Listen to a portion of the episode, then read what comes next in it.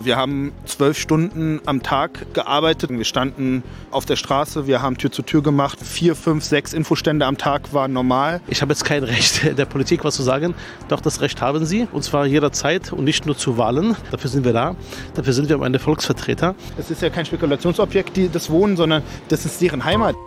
Ich habe da mal eine Frage.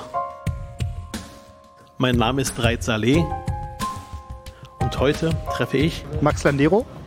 Äh, Ich bin hier der direkte Wahlkreisabgeordnete für Mitte, Alexanderplatz. Äh, Und wir treffen uns hier am Hackischen Markt und machen mal eine kleine Tour mit Rad hier durch den Kiez und zeigen dir mal, was hier so abgeht. Super. Max, wenn, wenn ich mich hier umschaue, dann ist das ein Ort, hier ist was los, hier gibt es viele Cafés, Bars und es ist dein Wahlkreis, also schon spannend, oder?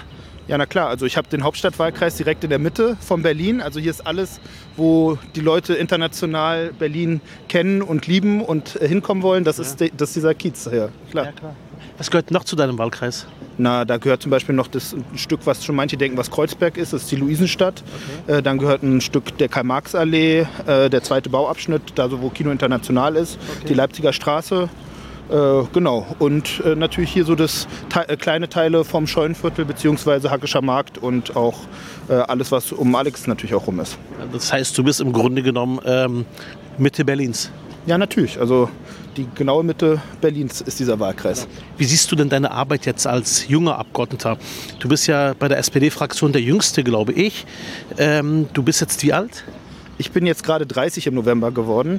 Und genau, ich muss mich natürlich erstmal ein bisschen zurechtfinden, auch ein bisschen mit äh, Job und Familie und so weiter alles strukturieren. Aber wir haben schon ein bisschen losgelegt und ich bin ja auch im Hauptausschuss, also bin ich schon da, wo, sage ich mal, die zentralen Entscheidungen dieser, die im Parlament gefällt werden auf jeden Fall. Genau, Hauptausschuss äh, für die Zuhörer. Ähm, warum ist das so entscheidend, dass du im Hauptausschuss bist? Na, der Hauptausschuss ist, sage ich mal, der Finanz- oder Haushaltsausschuss. Also dagegen alle finanzrelevanten äh, Tatbestände oder Sachen gehen halt darüber. Und natürlich, da ist die Kontrolle der Verwaltung, glaube ich, am intensivsten. Ja. Äh, du bist jetzt hier, oder wir sind nochmal zurück ähm, am Hackischen Markt. Wenn du hier langläufst durch deinen spannenden Wahlkreis, nimmst du überhaupt deinen Wahlkreis noch so wahr?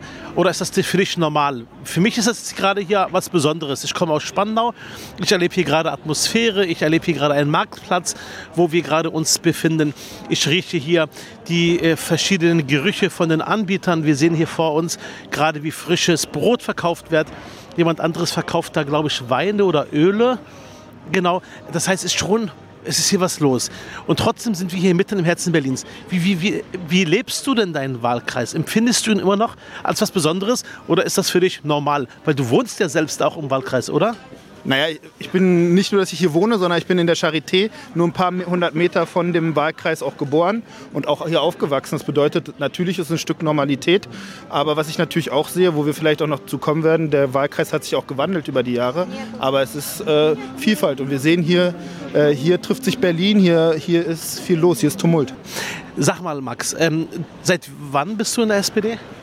Ich bin seit 2011 in der SPD. Ich bin damals bei Jusus Pankow bin ich, glaube ich, eingetreten, weil wir kurz an der Mollstraße gewohnt haben. Und dann über die äh, SPD äh, dann irgendwie äh, dann auch wieder gewechselt, als ich dann wieder zurückgezogen bin äh, nach Mitte. Äh, und äh, seitdem immer in den, im Ortsverein aktiv gewesen, äh, bildungspolitisch unterwegs gewesen und dann auch als Kiezpolitiker, sage ich mal, so ein bisschen meinen Weg gegangen. Als Kiezpolitiker dein Weg gegangen heißt, du warst aktiv, hast beobachtet, was in deinem Kiez passiert? Genau, ich, war sehr, ich bin und war immer sehr stark mit den Vereinen und Initiativen vor Ort äh, vernetzt. Ich kannte natürlich auch viele dadurch, das weiß ich nicht, die Leute aus den, aus den Jugendclubs und so weiter kannten mich natürlich auch als, als äh, Kind schon oder äh, in den Stadtteilzentren äh, äh, waren wir halt auch irgendwie immer Gäste und gern gesehen.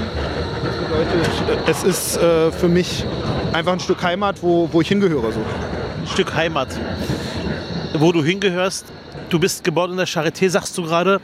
Deine Großeltern, die kamen oder dein Vater oder aus einem anderen Land. Wo kommt dein Vater her? Mein Vater kommt aus Chile. Der ist äh, Ende der 80er Jahre nach Westberlin gekommen. Warum?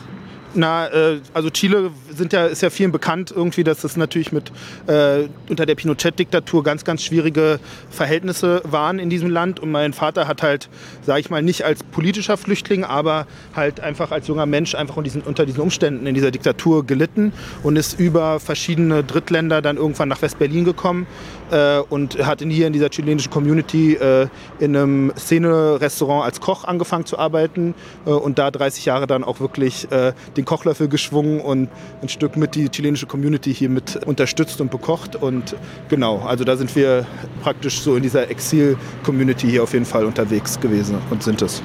Stark. Du selber ähm, hast Bezug zu Chile oder gar keinen Bezug? Warst du schon mal da gewesen? Ja, ich war tatsächlich als Kind relativ häufig da. Ich muss ehrlich sagen, durch Studium und dann durch äh, äh, Arbeit und Kinder und so weiter ist natürlich irgendwie jetzt, ich glaube, das letzte Mal 2008 war ich da, aber ich war tatsächlich schon ein paar Mal in Chile und mein Opa wohnt auch noch in Chile. Das bedeutet, wir sind dort verwurzelt, wir haben da noch Verwandte, aber es hat sich natürlich doch einiges geändert irgendwie äh, mit, der, mit, dem großen, mit der großen Distanz äh, mit dem Lebensmittelpunkt, der hier in Deutschland mittlerweile ist. Mein Vater war immer so, dass er sagte, er will wieder zurück, er geht zurück. Ich kenne das. Das war, war, die Lebenslüge, kann ja, man sagen. Ja, genau, man saß auf gepackten ja, Koffern, genau. aber in Wahrheit war man längst hier angekommen. Genau. So, und da gibt es halt immer die Anekdoten irgendwie, dass mein, aber mein Vater hat eigentlich, kann ich fast sagen, so mit der Geburt meiner Kinder dann irgendwann dann hat auch gesehen, ich will da, ich, ich kann da nicht zurück, ich will da nicht zurück. Und, äh, Irgendwann merkt man auch, dass die Heimat doch hier ist. Ja, und, und äh, vor allem, er ist sechs Wochen mal, äh, einmal im Jahr vielleicht da ja, ja. Äh, und merkt dann, oh nee, ich möchte eigentlich ganz gerne zurück schnell äh, wieder nach Berlin. Ja, ja, klar, kenne ich, also auch aus der eigenen ähm, Biografie heraus. Max, ähm, du bist ja für das politische Geschäft sehr jung, bist jetzt 30 Jahre jung, sitzt im Parlament. Wie gehst du ran an die neue Aufgabe im Parlament. Du entscheidest jetzt über, über, über alles, was hier in Berlin passiert. Du trägst gerade Verantwortung für 3,7 Millionen Menschen. Ist das dir bewusst? Ja, ist mir schon bewusst, aber ich kann das natürlich nicht die ganze Zeit mir mir vorstellen, weil sonst würde man, glaube ich, unfähig sein, irgendwie Entscheidungen zu treffen vor so einer Aufgabe so groß, die Last so groß wäre okay. so. Äh, aber es ist mir schon bewusst. Also ich, ich versuche es natürlich auch ein bisschen runterzubrechen. Ich habe ja den Leuten im Wahlkampf hier auch ein Versprechen gegeben. Ich habe meinen Namen dafür hergehalten. Der hing hier in der ganzen Stadt und damit mit diesem Auftrag gehe ich natürlich auch selbstbewusst ins Parlament und äh, mache auch deutlich, es gibt hier einen Abgeordneten direkt aus der Berliner Mitte, der ist direkt gewählt und er will Politik gestalten für diese Stadt. Und den Anspruch auch zu, zu sagen, ich will Politik für euch gestalten. Für wen stehst du? Welche Menschen der Stadt sind diejenigen, wo du glaubst, die brauchen gerade dich? Welche Menschen sagst du, ich habe das Gefühl, diesen Menschen muss ich helfen? Naja, ich finde halt ehrlich gesagt erstmal ganz angenehm, wenn man mit äh, Menschen auf Augenhöhe kommuniziert. Also es bedeutet, ich mache jetzt noch nicht gleich äh, die Gruppe aus, äh, die, die für die ich jetzt ausschließlich Politik mache, aber klar kann das kann auch eine Idee sein, genau, das kann auch eine Vision genau, sein. Genau, deswegen, also ich finde halt schon, wichtiger Schwerpunkt bei mir ist auf jeden Fall das Thema, wie wir mit Familien in dieser Stadt umgehen. Also wir haben das große Thema, dass viele Familien sich irgendwie wünschen, aus der Stadt rauszuziehen, was ich schade finde, weil wir doch ja den Anspruch haben sollten, eine, eine kinder- und eine familienfreundliche Stadt zu sein. Also das ist auf jeden Fall ein wichtiges, äh, wichtiges Thema für mich, äh, auch äh, Kinder- und Jugendpolitik, also sage ich mal so die Schwächeren äh, in unserer Gesellschaft. Und ganz wichtiger Punkt, der oft vergessen wird, äh, in dieser Stadt leben ganz, ganz viele ältere Menschen, die oft auch äh, alleine wohnen. Also das ist ein äh, Riesenpunkt, äh, der als äh, wichtige Gruppe äh, manchmal ein bisschen vergessen wird. Das Thema Einsamkeit im Alter meinst du? Ja, zum Beispiel, ja genau. Aber na klar, wir sind Sozialdemokraten. Das bedeutet, die soziale Frage ist die Kernfrage, die sich bei uns immer wieder stellen muss und die wir uns stellen müssen. Und das bedeutet natürlich, sind wir äh, immer näher bei der Busfahrerin oder bei der U-Bahn-Fahrerin oder beim, beim Handwerker als vielleicht bei dem äh, Millionärserben. Das muss, das muss auch ganz klar sein. Das sind die Leute, für die wir Politik machen. Und die wohnen auch noch, in, selbst in dieser Mitte dieser Stadt. Ja, genau. Max, ich war ja neulich mit dir unterwegs. Ähm, ich dürfte dich besuchen im Wahlkampf und ich war, ich muss sagen, angetan. Ähm, und ich, mein Gefühl hat mir gesagt, der macht's, der holt das Ding, der gewinnt seinen Wahlkreis. Ich hatte beobachtet äh, beim Besuch äh, in deinem Wahlkreis, dass du vernetzt bist ohne Ende. Wir sind rumgelaufen, dann kamen Leute zu dir, die dich daran erinnert hatten, dass die Initiative nächste Woche tagt und es schön wäre, wenn du schaffen würdest, weil sie dich brauchen. Plötzlich standen dir viele, viele Menschen gegenüber, die Hoffnung hatten, dass du ihre Situation, da ging es um eine Parkplatzsituation an einer bestimmten Straße, die dir, die, die da waren, die gesagt haben, was ihre Wünsche sind in Richtung Politik, wohl wissend, dass nicht alle Wünsche umsetzbar sind. Aber sie haben die Wünsche an dich adressiert. Und ich hatte den Eindruck, Mensch, da ist jemand, der schafft das. Und die Situation in den Innenstädten, in den Innenstadtbezirken ist ja schwierig für die SPD gewesen. Hat man an den Wahlergebnissen gesehen. Das müssen wir noch mal bewerten, warum es denn so schwierig war. Und du hast im Herzen Berlins einen Ort zurückgeholt für die Sozialdemokratie, was keiner geglaubt hat. Weil vorher war es auch nicht bei der SPD direkt geholt worden, oder? Zurückgeholt ist schön gesagt. Es ist zum ersten Mal geholt worden. Dieser zum ersten Mal? Dieser Wahlkreis war noch nie in SPD-Hand. Auch nicht vor 12, 20, nee, 15 noch, Jahren? Noch, noch, nie. Das war eine Hochburg der Linkspartei äh, seit immer, kann man sagen. Also das ist praktisch das erste Mal, dass es hier einen SPD-Abgeordneten gibt. Wow. Äh, das war schon ein Momentum, was äh, schon, glaube ich, einmalig war. Und man kann sich auf der Karte ja doch mal angucken. Wir sind der rote Klecks mitten in der Innenstadt. Wir sind das rote Herz der Stadt und äh, können schon sagen, aus diesem Wahlkreis heraus kann schon Zeichen in, in den Rest der Innenstadt gehen. Die SPD ist hier noch nicht tot, sondern wir sind noch da und wir wollen wieder angreifen. Bra bravo, sehr schön. Sag mal, Max, ähm, was hast du anders gemacht? Was war, also ich habe beobachtet, du warst einfach präsent. Ich glaube, du hast sogar an einem Tag, glaube ich, mal acht Infostände gehabt. Äh, naja, also wir haben, kann man schon sagen, zwölf Stunden am Tag. Äh, zwölf Stunden? Äh, am Tag äh, gearbeitet, kann man schon sagen. Wir standen auf der Straße, wir haben Tür zu Tür gemacht, wir haben praktisch vier, fünf, sechs Infostände am Tag war normal. Äh, das war wirklich eine sehr, sehr intensive Zeit. Also klar, das ganze Team hat uns da unterstützt und die Ortsvereine waren, standen hinter uns. Das war natürlich eine riesen Teamleistung, aber ich habe wirklich diese sechs Monate, ich habe früh angefangen, komplett auf der Straße gewohnt und dann irgendwann wirst du zum Teil der Straße und dann erkennen dich die Leute äh, und dann wissen sie mit der Verstärkung, mit den Plakaten und so weiter, ah, guck mal, da ist einer, der nimmt das ernst und der schuftet mal dafür, wenn er, wenn er was erreichen will. Wann war der Punkt gewesen bei dir, wo du gesagt hattest, hm, ich glaube, das kann klappen. Oder hast du bis zum Schluss gesagt, nee, ich, äh, äh, es wird spannend? Also, Gab es so einen Punkt, wo du gesagt hattest, Mensch, ich habe das Gefühl, es kann klappen? Gab es so, so einen Moment, wo du gesagt hast, jetzt weiß ich, es funktioniert? Naja, ich hatte ja schon einen klaren Plan. Also es war jetzt kein Zufall, so wie wir das angegangen haben. Und wenn ich nicht bekloppt genug gewesen wäre, von Anfang an dran zu glauben, dann hätte ich die ganze Aktion ganz anders äh, angegangen. Weil ich habe von Anfang an gesagt, ich will diesen Wahlkreis holen. Äh, ich hatte keinen guten Listenplatz. Äh, es war klar, ich, ich habe diesen einen Schuss. Und deswegen habe ich das relativ akribisch vorgeplant.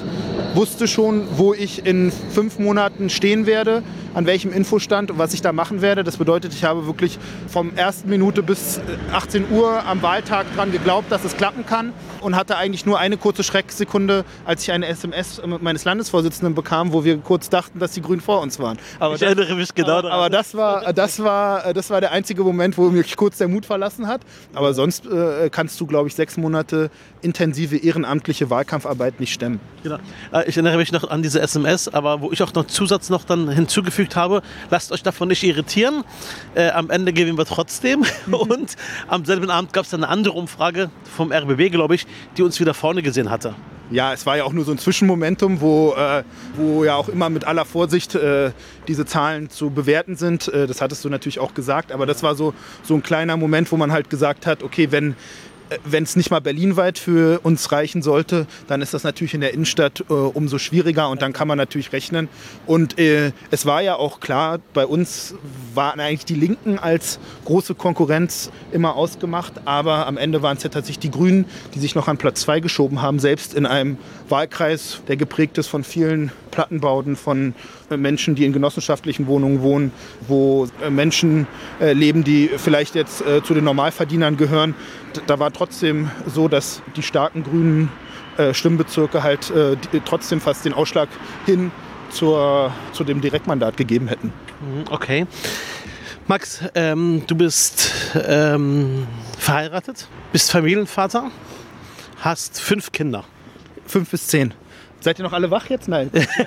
also bislang fünf, aber Ziel ist die, zehn ist die Zielmarke. Nein, Quatsch. Ich, ich, ich habe mir den Joke vorbereitet, weil immer, wenn alle hören fünf, dann gucken sie mich erstmal mit großen Augen an. Ja, nee, genau. Also wir haben fünf Kinder, wir haben vier Mädchen und einen Sohn, genau. Und das ist auch ein bisschen die Energie, die man sich irgendwie äh, abholt zu Hause, weil ja doch auch nicht alle Tage so super laufen. Also es gibt ja auch Höhen und Tiefen in der Politik, kennst du vielleicht auch. Ich kenne das, ja.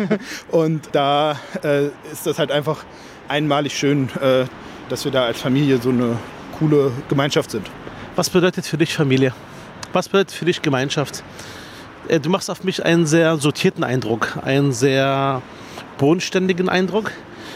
Du bist jemand, der weiß, wovon er spricht, und ich glaube, dir wurde im Leben nicht alles geschenkt, sondern du hast ja auch vieles erarbeitet, oder? Ja, genau. Also kann man, kann man sich ja vorstellen. Also ich meine, äh, wir haben jetzt über meinen Vater gesprochen, der aus Chile, sage ich mal, äh, hier als Koch gearbeitet hat. Und meine Mutter kommt halt äh, aus der DDR, wo man halt auch ja sagen kann, dass die Wendejahre natürlich auch nicht einfach waren.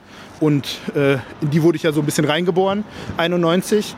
das bedeutet natürlich, dass es auch Herausforderungen gab in meinem Leben. Aber was halt uns immer ganz gut getan hat, irgendwie als Familie, dass ein paar Sachen waren uns immer wichtiger als Geld oder äh, äh, Konsum oder so, sondern es war halt wirklich wichtiger, zusammen am Tisch zu sitzen, miteinander zu sprechen. Und mein, mein Vater hat halt immer darauf Wert gelegt, dass ich halt irgendwie halbwegs äh, die Schule gut hinbekomme, so, äh, ohne dass er mir helfen konnte. Der sp spricht bis heute ganz schlechtes Deutsch, aber er hat halt mal mit den ähm, Mitteln, die er zur Verfügung hatte, halt einfach äh, so ein bisschen Werte halt äh, mitge äh, mitgebracht oder mir versucht zu vermitteln, die mir natürlich geholfen haben. So. Und, und da habe ich natürlich gelernt, so ein Stück weit mich da das Treppchen hochzuarbeiten, aber dass es halt gleich mit im Abgeordnetenhaus mit 30 klappt, war auch Glück und Zufall. Sehr, sehr schön. Und natürlich auch äh, deine harte Arbeit auch der letzten Jahre. Max, wenn man von Politik spricht, dann redet man sehr abstrakt von der Politik. Politik kann man ja runterbrechen.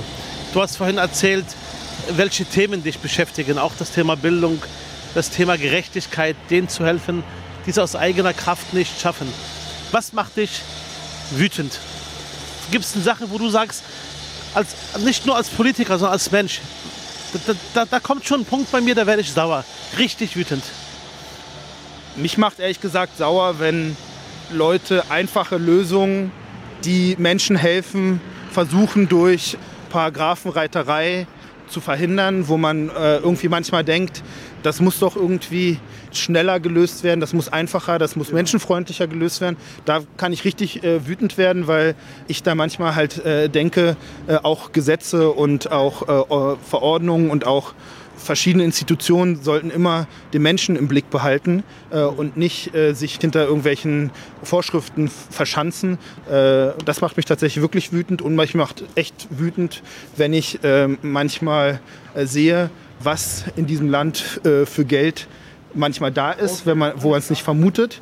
Und dann bei frühkindlicher Bildung oder bei anderen Bereichen, wo ich sage, da werden die Grundlagen für unsere für unser zukünftiges Zusammenleben ge gelegt, äh, nicht da ist. Sowas macht mich wirklich wütend. Auch die Frage der gerechten Verteilung.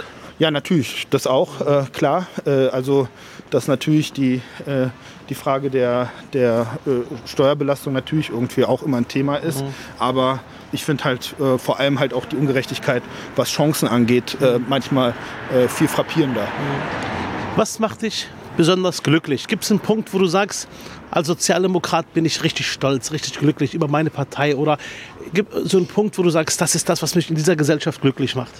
Na, mich macht auf jeden Fall glücklich, dass wir eine Partei sind, die nicht immer alles richtig macht, aber immer versucht, alles richtig zu machen. Und das, das finde ich. die Motivation, die Idee dahinter. Und das finde ich halt schon mal äh, viel gewonnen, äh, weil ich, ich habe ein Problem damit, manchmal äh, da kann man sich sehr einfach machen zu sagen, der Mensch kann nicht alles regeln, deswegen lehnen wir uns zurück und lassen alles so laufen das kann einen den Tag ein bisschen versüßen, aber ich finde halt schon diese Unzufriedenheit, die Systemkritik, die wir ja trotz alledem, trotz dessen, dass wir ja jetzt auch als Mitglieder des Abgeordnetenhauses natürlich Teil der Politik sind, aber trotzdem sollten wir uns halt als Sozialdemokraten immer diese Systemkritik immer fragen, muss das so sein, ist das so oder ist das nicht auch menschengemacht und kann das verändert werden? Genau so und genau ist das der richtige Ansatz. Jetzt, wo lang sind wir jetzt gerade gelaufen? Wir sind jetzt so ein bisschen durch das äh, Viertel hier um den Hackischen Markt gelaufen, wir sind an den Hackischen Höfen vorbeigelaufen gelaufen. Äh, wir sind äh, äh, Richtung Rosenthaler Platz und jetzt sind wir in der alten Schönhauser 26 und die alte Schönhauser 26 ist ganz spannend. Ähm, man denkt ja immer, dieser ganze Kiez hier ist schon komplett durchgentrifiziert. So, das ist natürlich schon so, weil hier sind schöne Altbauten, jeder, der es kennt, hier sind tolle Restaurants, hier sind schöne äh, kleine Läden. Aber wenn man mal genau hinguckt, sieht man, dass an den Ecken und Enden überall vielleicht so kleine Gebäude sind, die zum Beispiel von der Wohnungsbaugesellschaft genau. Mitte sind. Da leben äh, Leute, äh, die hier in Mitte entweder schon sehr lange leben oder die äh, äh hier gerade frisch hergekommen sind, aber auf jeden Fall Leute, die jetzt nicht das dicke Portemonnaie haben, sondern die genau die Leute sind, von denen wir ja gerade gesprochen haben. Im Herzen der äh, Stadt quasi. Im Herzen der Stadt, trotz alledem, weil ja immer gesagt wird, Berlin Mitte ist nur schickimicki. Klar ist hier viel äh, Gentrifizierung am Laufen, aber oder schon gelaufen, aber trotzdem gibt es hier überall noch Ecken und Inseln, äh, wo, sage ich mal, ganz normale Menschen äh, äh, in Anführungszeichen leben, also aufs Einkommen bezogen natürlich. Mhm. Äh, hier in der alten Schönhauser 26 ist nämlich ganz spannend, ist ein ehemaliges Haus, was mal der Wohnungsbaugesellschaft Mitte gehörte, aber dann unter den äh, Irren und Wirrungen äh, der Nachwendezeit äh, privatisiert wurde. Und jetzt ähm, ist dieses ganze Gebiet unter Milieuschutz gefallen okay. Äh, und war praktisch einer der ersten Fälle äh, des Milieuschutz-Tatbestandes okay. hier in, in diesem Gebiet. Und hier hat sich eine Initiative gegründet, die sich dafür eingesetzt hat, dass ihr Haus auch vorgekauft werden kann. Dafür haben wir uns auch eingesetzt und das wurde auch groß unterstützt, auch von äh, dem damaligen SPD-Finanzsenator. Das war, ist alles sehr gut gelaufen. Allerdings äh, hat der Eigentümer dann eine Abwendungsvereinbarung unterschrieben und damit sind die Wohnungen zwar gesichert, aber äh, nicht äh, zurückgekauft worden okay. vom Land Berlin ne, oder zurückerstanden worden vom Land Berlin. Die Situation ist jetzt aber, das äh, haben wir alle verfolgt, irgendwie durch dieses Urteil vom Bundesverwaltungsgericht, dass es eventuell wieder Unsicherheiten gibt und natürlich sind auch die Altfälle betroffen sind. Erklär mal vielleicht den Zuhörern, was genau das Gericht äh, gesagt hat also ich habe jetzt nicht das ganze Gerichts äh, den ganzen aber Text. Im grob, aber äh, grob äh, ist es so, dass praktisch die Anwendung des Milieuschutzes in Teilen für äh, unwirksam erklärt wurden. Also das, äh, das, das ist quasi. Genau, weil das ähm, in Teilen zu extensiv gehandhabt wurde. Äh, also ich glaube, da war ein Fall aus Friedrichshain-Kreuzberg. Aber grundsätzlich ist das halt äh, ein Problem, weil das auch die Altfälle betrifft. Und natürlich sind jetzt diese Initiativen, die gekämpft haben, die, die sich durchgesetzt haben, denen wir auch ein Versprechen, politisches Versprechen vor der Wahl gegeben haben, natürlich jetzt sehr, sehr besorgt, was geht jetzt hier weiter. Und deswegen dachte ich, sagen wir mal kurz Hallo, gerne. damit die uns mal kurz sagen, was sie gerne. so bewegt und was sie so nee, gerne. Ähm, äh, irgendwie umtreibt. Gerne. Und mit dieser Initiative bist du in Kontakt seit längerem? Ja, genau. Also die, die, haben wir im Wahlkampf kennengelernt und dann hat sich echt, waren Zufälle. Teilweise waren äh, da Bekannte dabei, teilweise hat man sich über Umwege und Ecken gekannt und so weiter. Und wir haben dann auch einen Spaziergang gemacht, das äh, äh, verschwindende Milieu, weil diese ganze Ecke war ja früher ganz anders geprägt. Hier waren ganz verschiedene äh, Milieus, die hier zusammengekommen sind. Können Sie dir auch gleich erzählen, Sie haben das Haus damals genau. nach den 90er Jahren besetzt zum Teil. Das okay. waren hier Wohnungen, die hier leer standen. Okay. Hier wollte ja kaum jemand wohnen, weil die waren okay. nicht saniert. Da haben wir, haben wir gleich rein, genau. genau. Okay. Und, äh, das können die uns gleich erzählen. Gerne.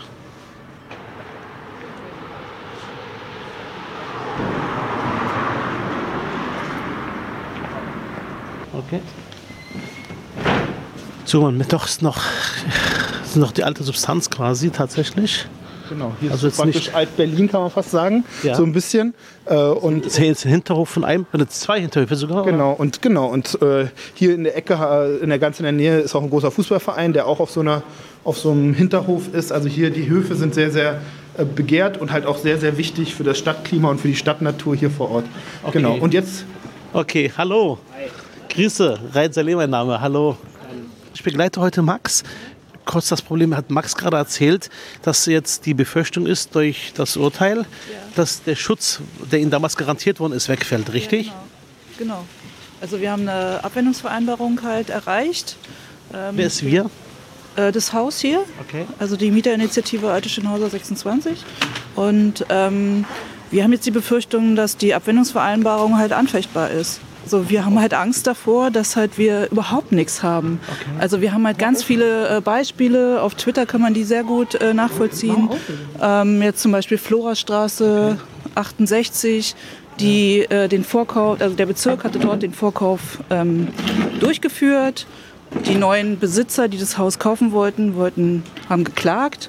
Jetzt haben die das sozusagen rückgängig gemacht, der Bezirk. Mhm. Und die haben jetzt gar nichts. Also die haben weder eine Abwendungsvereinbarung noch das Vorkaufsrecht durchgeführt worden.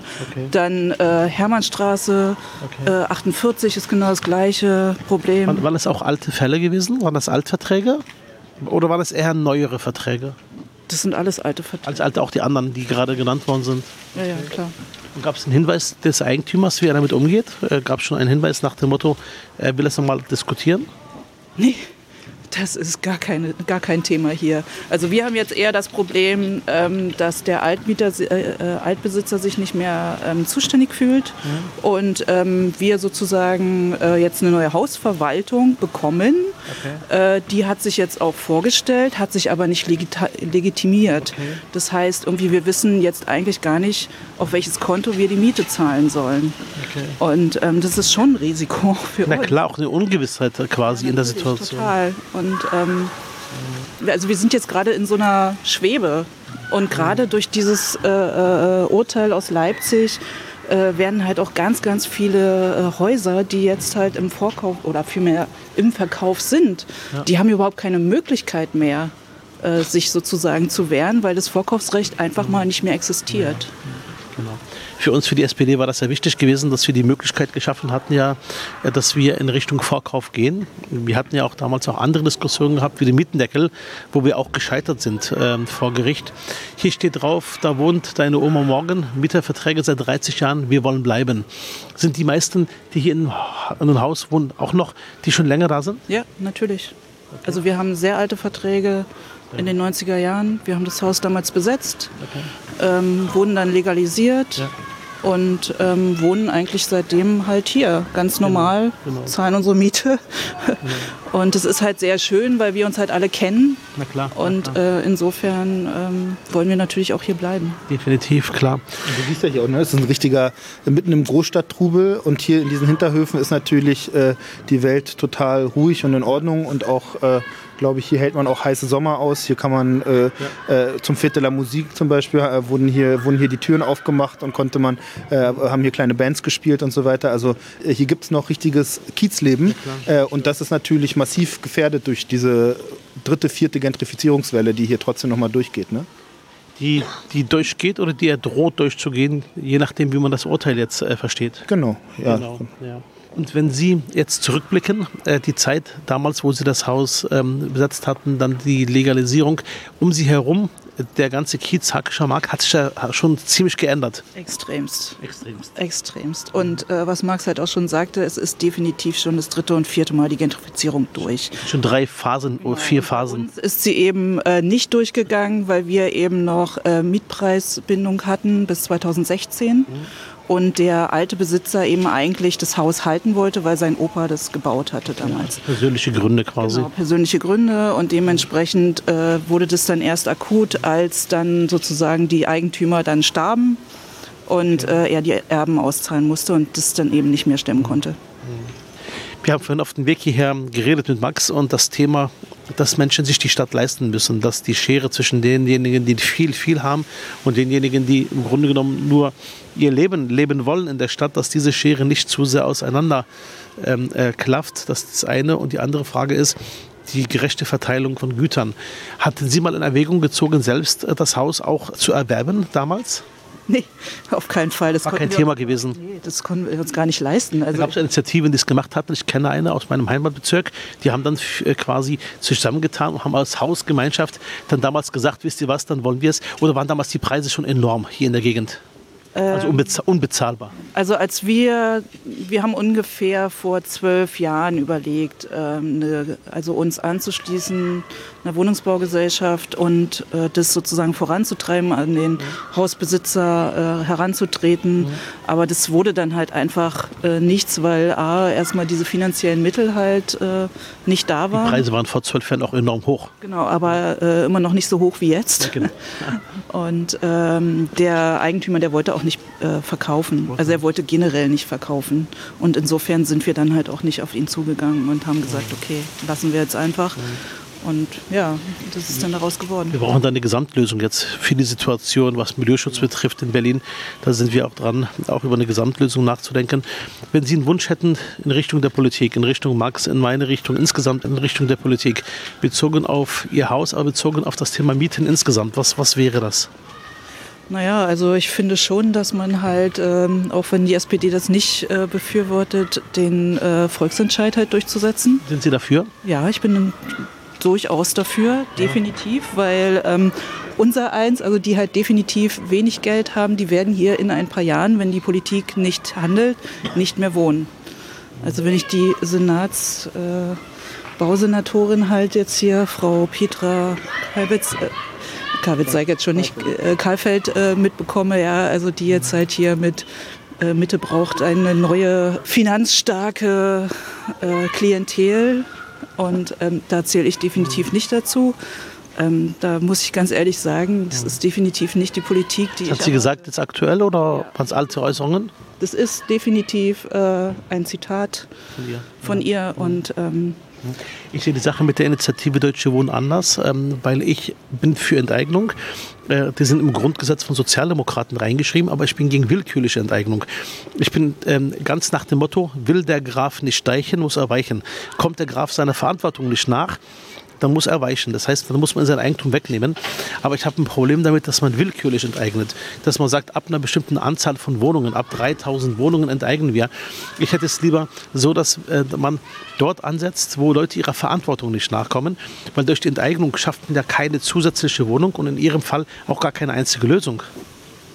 Oder ist es insgesamt das Thema, dass Sie sagen, Wohnraum muss enteignet werden? Ich finde, ab einem gewissen Wohn wie soll ich ja sagen? Wo Menschen und Wohnungen zu Spekulationsobjekten werden. Und wir haben jetzt gerade eine Situation, wo in der Perspektive abzusehen ist, dass nichts mehr übrig bleibt von.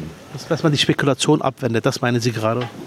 Was steht im Grundgesetz? Wir haben genau. gerade das Grundgesetz erwähnt und das, was hier gerade passiert, ist im Prinzip, dass das Grundgesetz völlig außer Kraft gesetzt wird. Weil der Eigentümer seiner Verantwortung nicht nachkommt. Aber nicht nur bei Eigentum, mit Grundeigentum, es geht auch der Mensch als Spekulationsobjekt. Sie wohnen auch hier? Ja.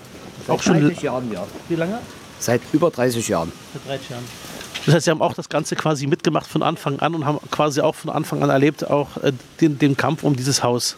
Haben Sie die Hoffnung, dass der Eigentümer sich auf Sie zubewegt? Um ehrlich zu sein, nein. Um ehrlich zu sein, nein? Nee. Hallo?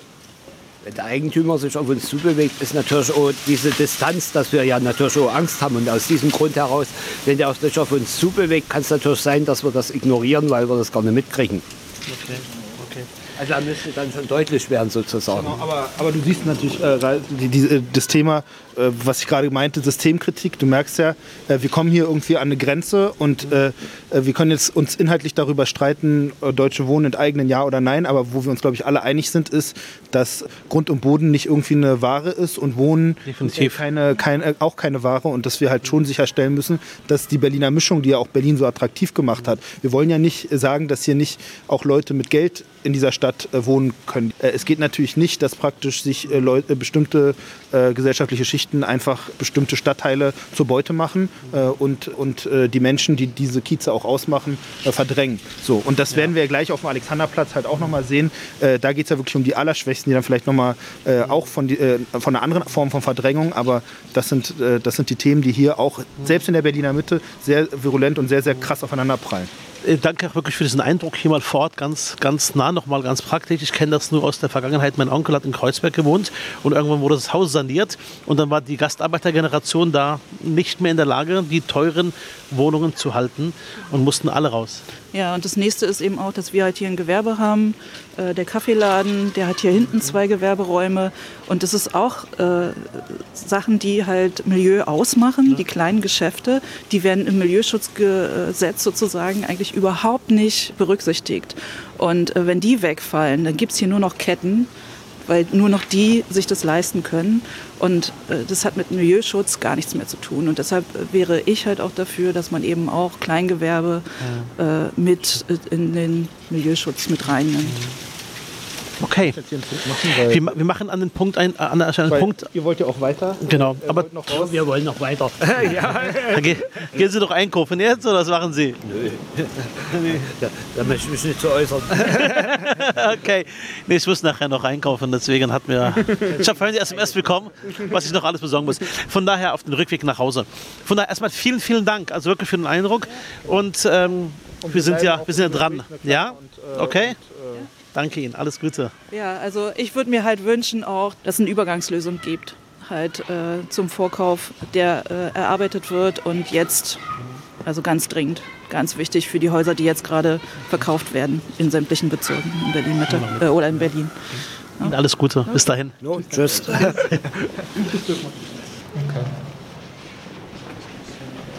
Max, wie geht's dir nach so einem Gespräch?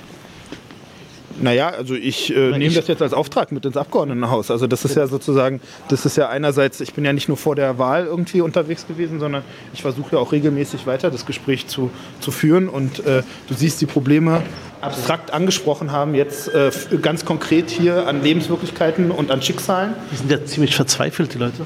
Ja, natürlich. Also ich meine, stell dir mal vor, äh, das Also geht man ja, merkt ihnen, das geht richtig an die Substanz. äh, es ist ja kein Spekulationsobjekt, die, das Wohnen, sondern das ist deren Heimat hier. Die sind hier äh, 30 Jahre lang, haben ihre Kinder äh, hier großgezogen oder, äh, oder sind hier mit äh, ihrer Freundin eingezogen und so weiter. Also das sind ja, sind ja wirklich Lebenswirklichkeiten und kann sich halt jeder vorstellen, der in seinem Eigenheim zu Hause wohnt, wenn auf einmal äh, jemand klopft und sagt, äh, nee, Kollege, du musst jetzt in zwei Jahren ein neues Haus suchen, weil das ist jetzt mein äh, äh, da komme ich jetzt rein. So, das ist natürlich eine ganz, ganz schwierige Situation, äh, die natürlich hier auch nochmal bei, bei Menschen, die halt auch schon ein paar Umbrüche in ihrem Leben mitgemacht haben, natürlich nochmal eine ganz andere Traumatisierung irgendwie auch auslöst. So. Genau.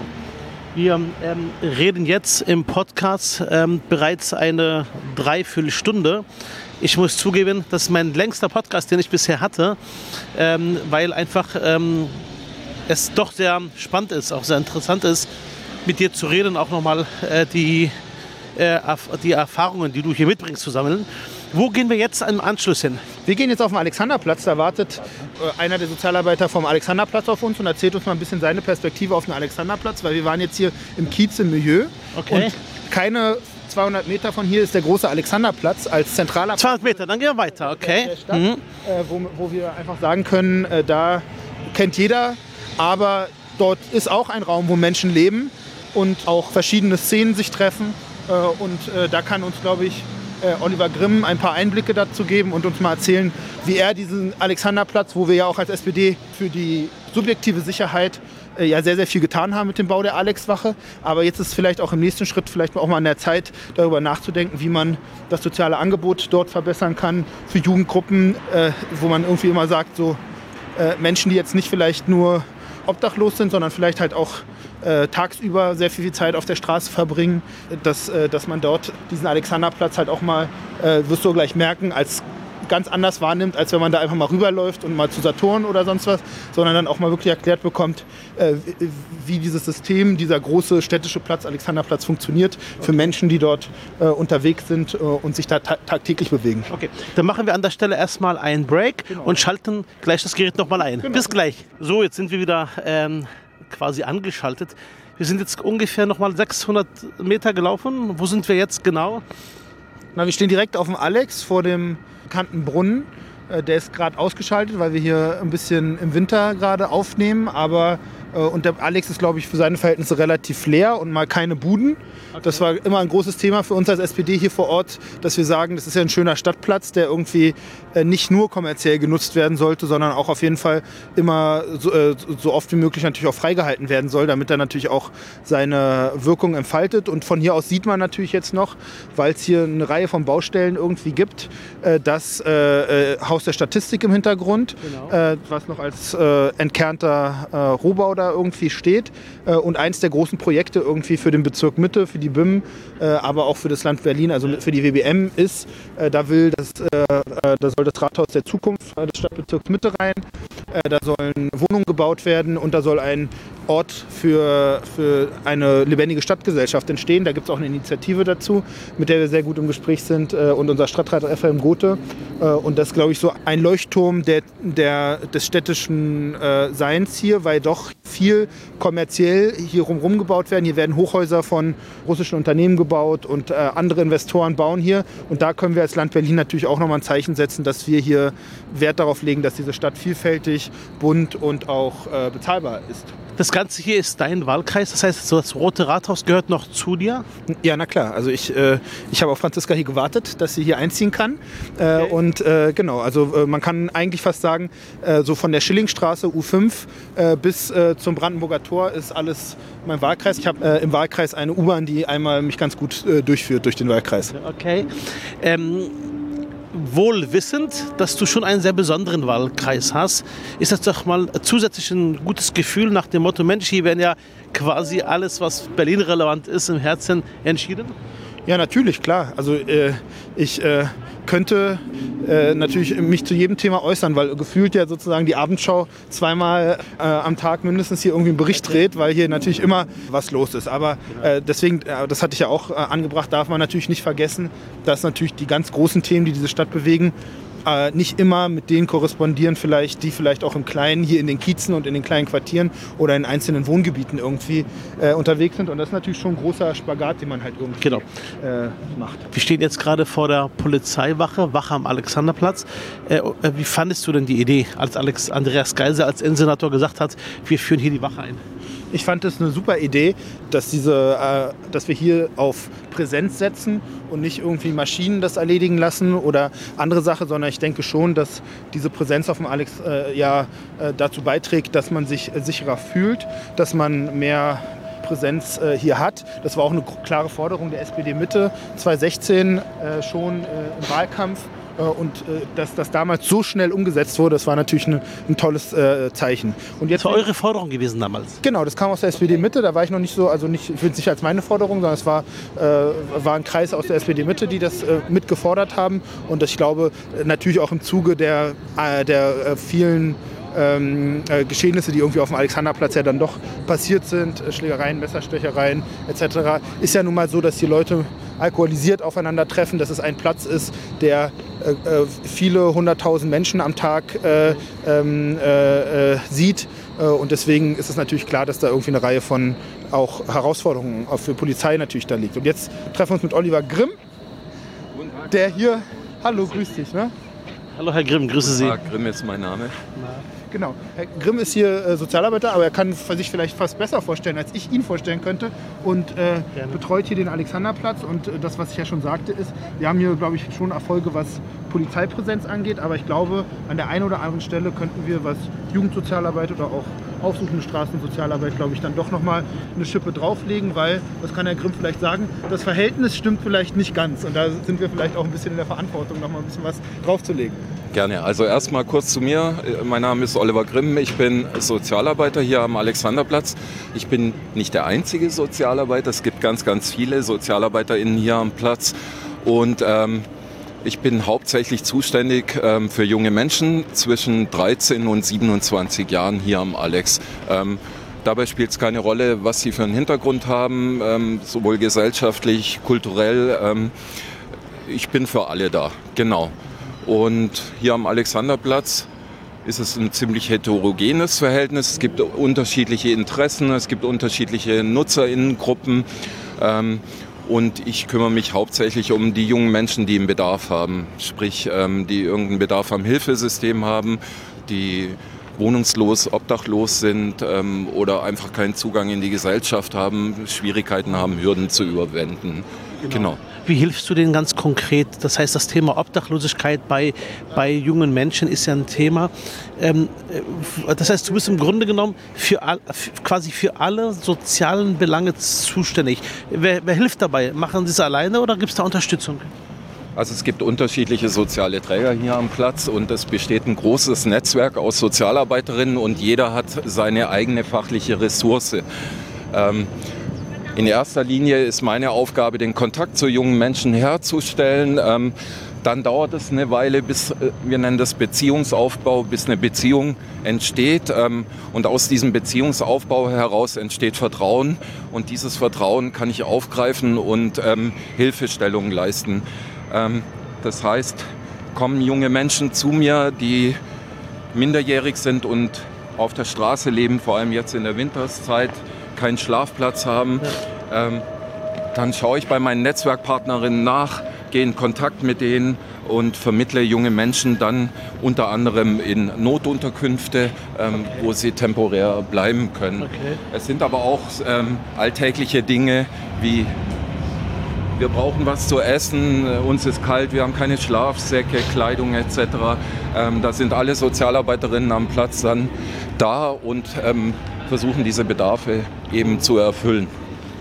Hat sich die Situation deiner Meinung nach in den letzten Jahren eher äh, erschwert oder äh, ist besser geworden? Wie würdest du das beurteilen? Ich glaube, das kann man so pauschal nicht sagen. Es ist immer ein Wechsel, ein Wandel, auch ein Generationenwechsel, ein, ein es ist hier ein ständiger Durchlauf. Der Alexanderplatz ist ein sehr attraktiver Platz für junge Menschen, weil er einfach zentral gelegen, gut erreichbar ist und das nicht nur aus Berlin heraus, sondern ähm, deutschlandweit. Also es kommen deutschlandweit junge Menschen nach Berlin und ich sage es mal so, die landen als erstes am Alexanderplatz, treffen auf andere junge Menschen und ähm, halten sich dann oft hier auf. Und ähm, entsteht da auch eine gewisse Bindung? Also erkennt man teilweise immer wieder dieselben jungen Leute, die dann Hilfe suchen? Ja, ja. Also ist die Bindungsarbeit wichtig an der Stelle? Die Bindungsarbeit ist das Wichtigste. Ähm, das sind alles junge Menschen, die sehr viele Krisensituationen erlebt haben, Traumatisierung. Ähm, und von daher fällt es ihnen schwer, Fremden gegenüber Vertrauen aufzubauen. Die soziale Arbeit vertritt die Philosophie, ähm, einfach bedingungslos die Menschen anzunehmen, so wie sie sind, nicht vorzuverurteilen. Und das ist eine gute Basis für einen Beziehungsaufbau. Ähm, ich kann aber gerne noch mal zurückkommen auf Ihre Frage, wie sich die Situation geändert hat. Also der Alexanderplatz ist immer noch als kriminalitätsbelasteter Ort eingestuft. Macht die Arbeit nicht einfach. Ähm, Warum? Ja, weil es bestimmte bestimmte rechtliche Vorgaben gibt, die die, die Behörden umsetzen können. Ähm, die machen auch zum Großteil Sinn, aber oft ähm, erschweren sie die Arbeit einfach, weil die Jugendlichen auch oft mit Polizeikontrollen konfrontiert werden. Okay. Und meiner Meinung nach das nicht präventiv ist in der Bewältigung von Gewalt und Verbrechen. Das heißt, der, Ansatz, den du hättest, wäre lieber, dass man die Sozialarbeit ein Stück weit machen lässt, damit man über den präventiven Ansatz äh, die jungen Leute kriegt äh, und dass das äh, dass die Benennung zu einem kriminalitätsbelasteten Ort im Grunde genommen die Arbeit erschwert, weil es ohne Not eskaliert. Also müsste sich vorstellen, an einem kriminalitätsbelasteten Ort ähm, hat die Polizei das Recht, sie Personenkontrollen durchzuführen ohne einen Anhalt. Ähm, mhm. Das heißt, junge Menschen, die eh schon in Krisensituationen und vorbelastet sind, die haben natürlich darüber hinaus auch andere Probleme wie Alkohol, Drogen etc. Und wenn die kontrolliert werden von Behörden, ist das natürlich, wenn die was finden, ein, ein, Gegenstand, der aufgenommen werden muss. Und somit werden junge Menschen immer weiter in, in diese kriminelle Schiene gepresst der Ansatz ist auch ein spannender Ansatz, also ein interessanter Ansatz, weil ich davon immer ausging bisher, dass man sagt, kriminalitätsbelasteter Ort ist ja sehr windig hier gerade. Ja. Ähm, das hört man, glaube ich, dann auch im Mikro. Ähm, ich hatte bisher gedacht, der Ort hilft, dass man dann quasi im Dialog zwischen Polizei und Sozialarbeit von beiden Schienen es hinbekommt? Oder gibt es diesen Dialog gar nicht? Es gibt diesen Dialog. Es gibt verschiedene Arbeitskreise, ähm, verschiedene Arbeitsgruppen, wo VertreterInnen der sozialen Arbeit, aber auch ähm, von behördlicher Seite sitzen. Da gibt es einen regelmäßigen Austausch, regelmäßige Strategien. Natürlich haben beide Seiten unterschiedliche Interessen. Und ich glaube, diese, dieser regelmäßige Austausch ist ein guter Schritt, ähm, die Situation am Alexanderplatz weiter zu kontrollieren. Was wünschst du dir von der Politik? Gibt es einen Punkt, wo du sagst, hört mal zu, ihr liegt total falsch. Ähm, das müsst ihr machen, da müsst ihr uns unterstützen. Das sind unsere Forderungen, damit es am Ende hier wirklich besser wird. Naja, es liegt mir fern einzuschätzen, ob die Politik was richtig oder falsch macht. Aber, aber immer zu. Aber immer zu. Was, was, was kann man anders, anders gefragt? Was kann man anders, was kann man besser machen? Genau, also wenn man sich den Alexanderplatz anschaut, ich hatte erwähnt, es findet soziale Arbeit statt, aber Sie werden hier keine stationäre Einrichtung in einem festen Gebäude finden. Das wäre wichtig? Die eine Anlaufstelle wäre. Wäre das wichtig? Meines Erachtens wäre das wichtig, weil, wie ich Ihnen vorhin genannt hatte, kommen junge Menschen aus ganz Deutschland und Berlin hierher und haben als ersten Ansprechpartner oder als erste Ansprechpartnerin andere Jugendliche statt soziale Arbeit. Verstanden. Gibt es dafür einen Raum, gibt es dafür einen Ort, gibt es dafür Flächen, um sowas hier zu schaffen? Das ist ein großes Problem. Ähm, der Alexanderplatz ist geprägt von unterschiedlichen Interessen. Es ist ein konsumorientierter Ort. Ähm, die AnwohnerInnen haben andere Interessen ähm, wie junge Menschen. Und es ist einfach auch nicht finanzierbar. Die ganzen sozialen Projekte sind entweder senats- oder bezirksfinanziert und es ist einfach nicht möglich, Pachten oder hohe Mieten ähm, zu finanzieren. Das heißt, der Wunsch wäre, dass man so eine Anlaufstätte, äh, Anlaufstelle hätte, aber mit der Anmerkung, die, können wir nicht, die wird nicht realisiert, weil es gar nicht geht. So ist meine Sicht auf die Dinge hier.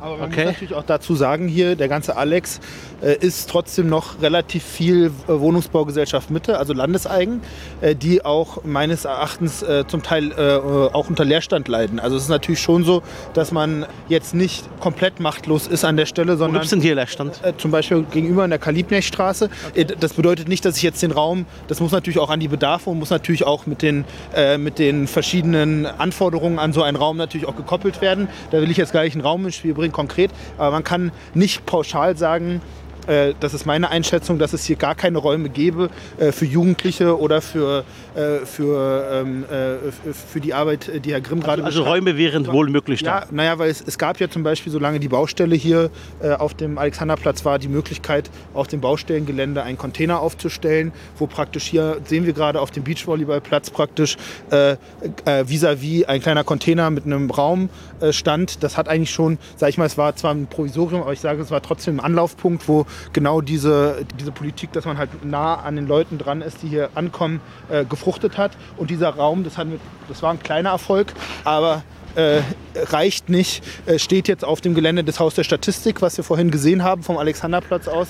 Aber das muss man halt sagen, der Alexanderplatz ist nicht nur ein Platz, sondern es sind eigentlich ein Platzsystem. Also du, man kennt ja immer den Alex mit dem Brunnen, dann gibt es aber noch das Rathausforum äh, und verschiedene kleine Nebenplätze. Und natürlich ähm, bewegen sich die Leute äh, das weiß Herr Grimm viel besser als ich, natürlich auch dort, wo Passanten sind, wo man eventuell halt natürlich auch vielleicht auch was, was bekommen kann und so weiter oder wo halt einfach äh, Leben ist. Da sind auch die Jugendlichen. Das bedeutet natürlich hier die, vom Platz vom, bis zum Haus der Statistik sind auch nochmal 800 Meter oder sowas. Das ist natürlich für so eine für so einen Stadtteil auch schon viel und nicht, nicht wenig äh, mhm. Distanz und bräuchte natürlich eine viel nähere, dezentralere äh, Lösung äh, mhm. am Platz. Aber ich, jetzt, ich bin ja immer jemand, der gerne, wenn er unterwegs ist mit engagierten Kollegen und Kolleginnen, gerne auch ähm, Aufträge mitnimmt. Das weißt du ja. ja. Ich versuche mal, Herr Grimm, zusammenzufassen, was Ihr Wunsch ist. Ihr Wunsch ist, dass Sie sagen, ähm, ich habe jetzt kein Recht der Politik was zu sagen, doch das Recht haben Sie. Äh, und zwar jederzeit und nicht nur zu Wahlen. Äh, um es mal ganz klar zu sagen, es ist Ihr Recht, äh, dafür sind wir da, dafür sind wir meine Volksvertreter.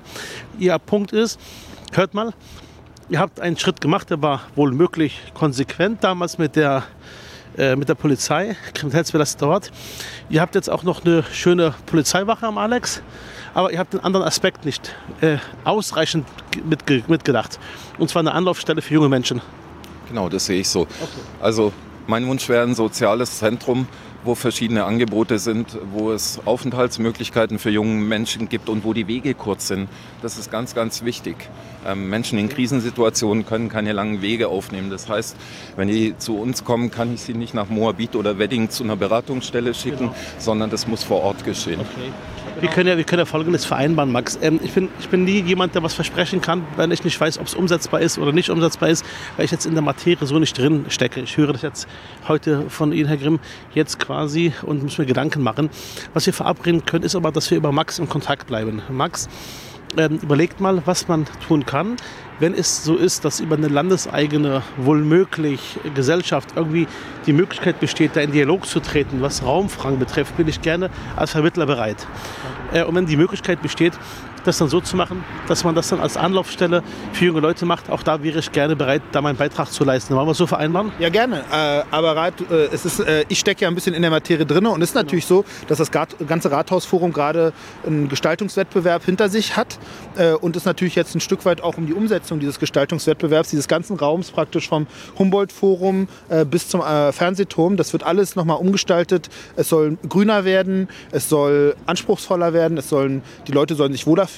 Aber ganz wichtig ist natürlich dann, dass wir als äh, Landespolitik natürlich darauf achten, dass genau auch diese, äh, ich will es jetzt gar nicht negativ, aber doch ein Stück weit marginalisierten Gruppen da in diesem Thema auf jeden Fall vorkommen. Also das bedeutet, dass diese Orte für junge Menschen, für Menschen, die, äh, äh sage ich mal, straßennah leben, auf jeden Fall halt auch mitgedacht werden. Und das kann man natürlich auch mit, sei es mit einem kleinen Pavillon oder, oder mit einer Containerlösung, auch am Platz auf jeden Fall realisieren. Das kann auch von mir aus auch anspruchsvoll aussehen. Das, das kann auch mal Geld kosten, weil ich glaube, wir haben echt auch gut Geld in diese Alex-Wache reingesteckt. Aber ich glaube, das ist ein ganz, ganz wichtiger Punkt, damit diese Stadt sozial und zusammen bleibt. Wir verabreden, dass du sagst, was wichtig wäre und wir dann gemeinsam gucken, wie wir es umsetzen können. Ja, natürlich, machen wir so. Super, perfekt. Juti, vielen Dank, Herr Grimm, für diese Eindrücke. Danke auch für die offenen Worte Gerne. und auch für Ihr Engagement. Ach, wirklich. Mein Bruder ist auch Sozialarbeiter, Sozialpädagoge.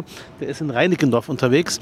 Und die haben auch das Thema dort gerade mit dem Thema ähm, Obdachlosigkeit. Äh, hinter an diesem einen Platz, ich weiß nicht mehr, wie der heißt, äh, haben die gerade das Thema. Nicht wahrscheinlich in dem Ausmaß äh, wie hier, aber er hat mir schon das eine oder andere auch äh, berichtet. Und es ist schon so, dass das einen auch ein Stück weit auch beschäftigt. Das heißt, klar, wenn man zu Hause ist, hat man Feierabend, aber er sagt schon, dass das schon einen nahe geht, auch diese Schicksale. Können Sie damit gut umgehen? Also ich kann nur für mich persönlich sprechen. Ähm, ich muss mich klar abgrenzen. Müssen Sie, wahr? Ähm, wenn ich Feierabend habe, habe ich Feierabend. Ähm, das ist, wird auch so kommuniziert mit den jungen Menschen, die wissen, bis zu einer gewissen Zeit können sie alles von mir in Erfahrung bringen wollen oder äh, was mir möglich ist. Aber darüber hinaus bin ich auch Privatperson und Sie müssen sich schützen auch. Muss mich auch schützen, genau. genau. Ja. Ihnen alles Gute, viel Kraft und Dank für Ihr Engagement. Vielen Dank. Bleiben Sie gesund. Sie Vielen Dankeschön. Dank. Alles Gute. Okay, war schön.